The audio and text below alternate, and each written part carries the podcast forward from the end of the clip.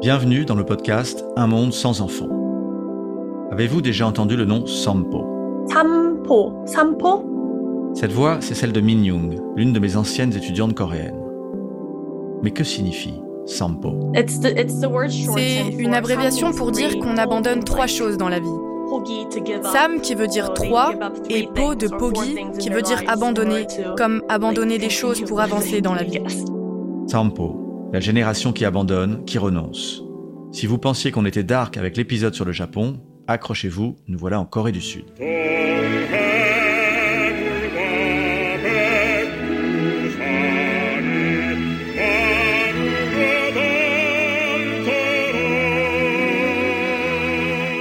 Bonjour, je m'appelle David Duhamel et je suis professeur d'économie à l'ILIRI, l'Institut libre d'études des relations internationales, et enseignant à Sciences Po Paris. Je vous parle d'un monde dans lequel on vit et surtout du monde à venir, un monde sans enfants.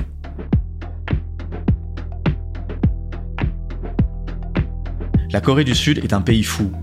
Moi, j'ai grandi dans les années 80 avec l'idée que le Japon était ce pays fou, vivant dans le futur avec ses robots et aussi avec son manque d'enfants. Mais aujourd'hui, c'est comme si la Corée avait décidé de devenir plus japonaise que le Japon. La Corée du Sud, c'est le Japon sous cocaïne. Le Japon est le premier pays à commencer la seconde transition démographique, c'est-à-dire quand un pays ne fait plus assez d'enfants pour renouveler sa population. Mais la Corée est le pays qui le fait le plus à fond, et de loin. C'est le pays du monde où la fertilité est la plus basse. Retrouvons Min Young, mon étudiante coréenne qui vit à Séoul. Je lui demande pourquoi les Coréennes ne font plus d'enfants. Je pense qu'il y a plein de raisons différentes. La première, je dirais, ce sont les problèmes économiques auxquels les jeunes doivent faire face. Le prix des maisons explose et c'est de plus en plus difficile pour les jeunes d'avoir un travail. C'est pour ça qu'on repousse l'idée du mariage et, ou même d'avoir une relation sérieuse. La pression économique, la peur du futur. Il faut dire que les jeunes Coréens sont face à une situation économique nouvelle et angoissante. En effet, la Corée a connu un miracle économique incroyable. En 65, les Coréens sont plus pauvres que les Camerounais. Aujourd'hui, ils sont au niveau des Français.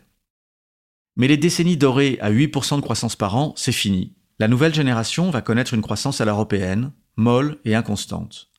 Les jeunes Coréens découvrent le temps des jobs précaires et mal payés, de l'éducation chère et du logement hors de prix. Et cela les met sous une pression de malade. Alors oui, cette pression donne une formidable vitalité culturelle, que ce soit la K-pop, Squid Game, le cinéma de Bong Joon-ho, film Parasites, mais aussi une anxiété titanesque.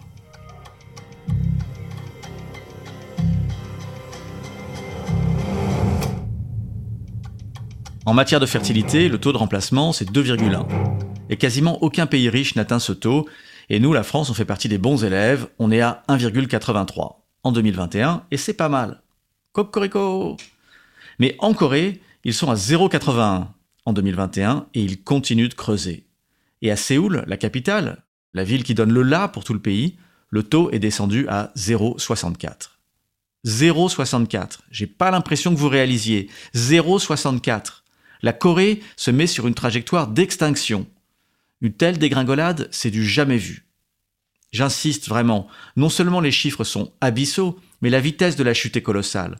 Entre 2000 et 2020, le nombre de naissances a diminué de moitié, moins 50% en 20 ans. Ils ne font plus d'enfants. Avant de retrouver Min Young, je vais vous expliquer quelque chose à propos des étudiants coréens. Ce sont les meilleurs du monde. Ils excellent lors des comparaisons internationales. Et on sait pourquoi. C'est parce qu'ils bossent comme des malades, tout le temps. À l'école, ils bossent, après l'école, ils bossent, en vacances, ils bossent, ils font des stages privés, tout le temps, tout le temps, tout le temps. Mais, et c'est là que le bas blesse, ils sont aussi les plus malheureux du monde. Si malheureux que le suicide est devenu la première cause de mortalité chez les jeunes Coréens. Alors pour la petite histoire, les plus heureux sont les Indonésiens, mais manque de bol, ce sont aussi les plus nuls. Mais bon, ça c'est une autre histoire. Revenons à nos Coréens, champions des maths et du suicide. Min Young relie cela à la compétition omniprésente à l'école. D'abord, je pense que si le taux de suicide est si haut en Corée, c'est parce que notre système d'éducation fait qu'on se compare toujours aux autres.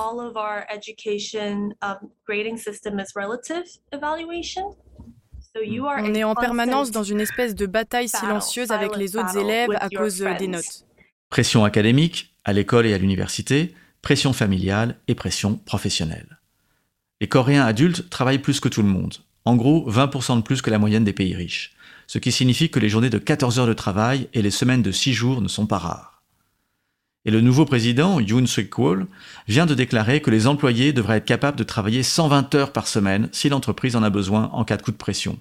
120 heures en France, quand je raconte à mes Coréens que la durée légale du travail est de 35 heures et que nous réfléchissons parfois à la descendre à 32 heures, ils me prennent pour un malade. Et puis après, ils me demandent comment venir vivre ici. La pression commence à l'école, elle continue à l'université et ensuite dans le monde du travail et elle s'insinue dans toutes les dimensions de la vie. Le corps n'y échappe pas. La Corée du Sud est le premier pays pour la chirurgie esthétique pour les jeunes. Par exemple, il arrive que les parents, en récompense du bac, offrent à leur enfant une opération esthétique du visage. Car le visage doit être parfait. La moindre imperfection est insupportable, ce qui fait de la rencontre amoureuse, un peu comme au Japon, un moment extrêmement stressant. D'ailleurs, nombreux sont ceux qui préfèrent rester chez eux, derrière leurs écrans, par exemple à jouer aux jeux vidéo, où les Coréens excellent. Là aussi, un peu comme au Japon.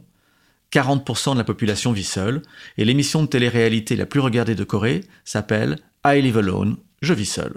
J'ai regardé 5 minutes, on y voit les célibataires se faire des pâtes ou nourrir leur chat.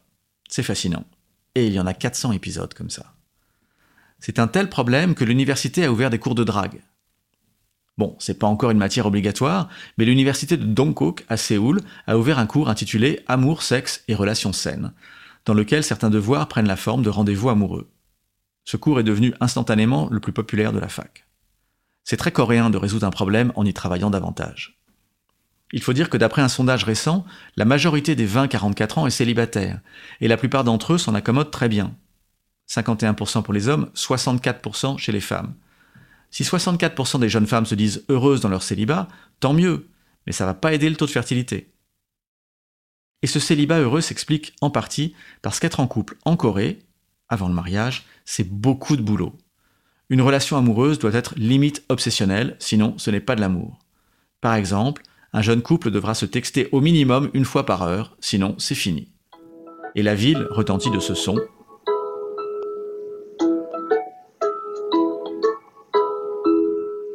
Kakao Talk, la messagerie coréenne par excellence. Et si vous entendez cela veut dire je t'aime, et ça, ça veut dire ça va. Pour les jeunes, le couple devient une entreprise chronophage et cela les décourage. Et on les comprend, souvenez-vous qu'ils n'ont le temps de rien, ils ont du travail.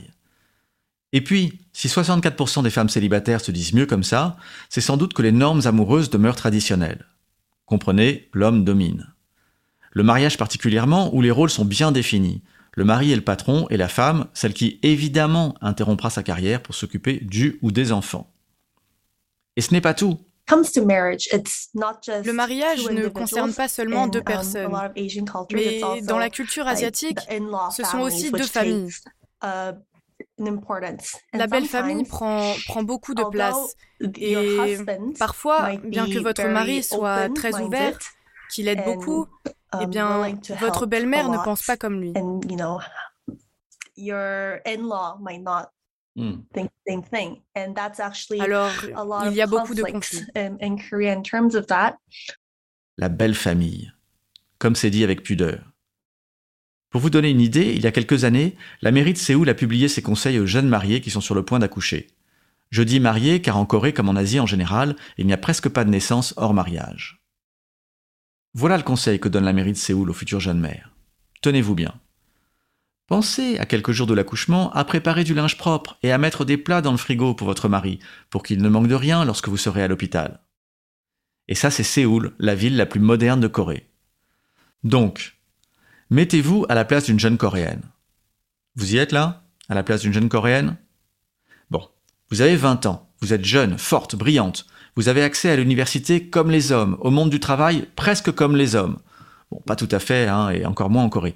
Vous avez accès à une liberté sans commune mesure avec celle qu'a connue votre mère, pour ne rien dire de votre grand-mère. Vous avez envie d'un enfant.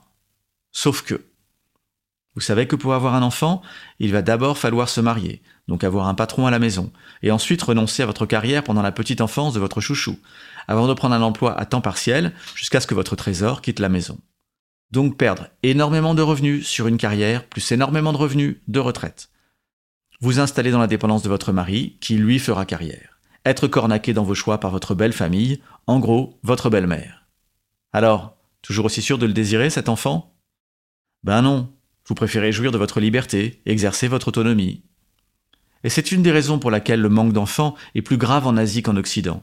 Certes, l'Occident est loin d'avoir établi l'égalité des sexes, mais l'Asie, c'est bien, bien pire. Il y a quelque chose de particulier à l'Asie riche. D'une certaine manière, la vie économique, politique et académique de ces pays a changé, mais la vie familiale beaucoup moins. Pour le dire vite, une jeune femme coréenne vit en 2022, une jeune mère coréenne vit en 1950. Alors les coréennes, elles ont vite fait de faire le calcul. Cela explique pourquoi les nombreuses aides financières mises en place par les gouvernements coréens échouent. La perte de revenus est telle pour les mères qu'elle dépasse de loin toute allocation familiale, ou crèche, ou autre. Par exemple, le gouvernement coréen offre 1600 dollars en 2022, soit l'équivalent d'un mois de salaire moyen coréen, par naissance. C'est pas rien, mais ce n'est pas ce qui va motiver la maternité des Coréennes. D'autant plus que l'éducation coûte cher et que les Coréens, comme dans tout ce qu'ils font, ont la passion de la perfection. Dès lors, il n'y a pas de limite à ce qu'ils vont dépenser pour leur enfant. Pour remonter le taux de fertilité, il faudrait que le coût d'avoir un enfant soit mieux partagé entre les parents. Et pour cela, il faut changer les mentalités, ce qui n'est pas impossible, mais difficile et long. D'autant plus difficile que la Corée vient d'élire un président très conservateur. Un président qui considère que l'égalité des sexes, c'est bon, c'est réalisé, on n'a plus besoin d'en parler. Un président élu surtout par les hommes qui considèrent que les accusations de viol diffamatoires sont un plus grand problème de société que les viols eux-mêmes. Vous voyez, on n'est pas rendu. Or la Corée n'a pas de temps à perdre. Si chaque génération est moins que la moitié de celle qui l'a précédée, la Corée est foutue. Et il y a un autre facteur aggravant, l'immigration, ou plutôt l'absence d'immigration. La Corée, comme au Japon, encore une fois, a très peu d'étrangers, en gros 3%. Et en Corée, en particulier, s'ajoute le désir d'émigration des jeunes. Un sondage réalisé il y a quelques années disait que 54% des jeunes interrogés pensent à émigrer. C'est difficile de faire des enfants si votre jeunesse se barre. Il suffit d'écouter Min euh, en fait, je sais pas, mais je pense que à cause du beaucoup de la pression, surtout euh, focaliser sur l'âge ou euh, un certain étage on doit faufiler, je j'aimerais beaucoup euh, travailler ou étudier dans un autre pays, euh, y compris euh, France, un jour. Votre français est parfait. On aurait pu tout faire en français. Mais non, je, je peux seulement exprimer 60% en français. 60%. Ça, c'est très coréen. Son français n'étant pas parfait, elle ne voulait pas prendre le risque de l'imperfection. Une conception rétrograde du mariage, un refus culturel de l'immigration, des perspectives économiques en berne, un coût prohibitif du logement, une jeunesse qui rêve de vivre ailleurs. Et surtout une pression de tous les instants, de tous les instants de la journée et de tous les instants de la vie. À l'école, en famille, à l'université, au travail, dans le couple, seul devant son miroir. Suis-je en train de vous dire que la Corée est condamnée? En un mot, oui. Un démographe a même prévenu qu'à ce rythme, le dernier Coréen naîtra en 2750. Après, on éteint la lumière. Ce que je peux vous dire, c'est que la Corée, le pays du matin calme, va l'être de plus en plus. Calme. Ok, mon jeu de mots est pourri. C'est la fin de cet épisode d'un monde sans enfants consacré à la Corée du Sud. Si vous avez aimé, Suivez-moi dans cette passionnante histoire d'un monde sans enfants, abonnez-vous, likez, partagez, mettez des étoiles, c'est toujours super, et cela aide. Et on se retrouve dans le prochain épisode où je vous raconte comment la Chine ne dominera pas le monde, faute d'enfants. Et si ça vous a pas plu, partagez-le avec des gens que vous n'aimez pas.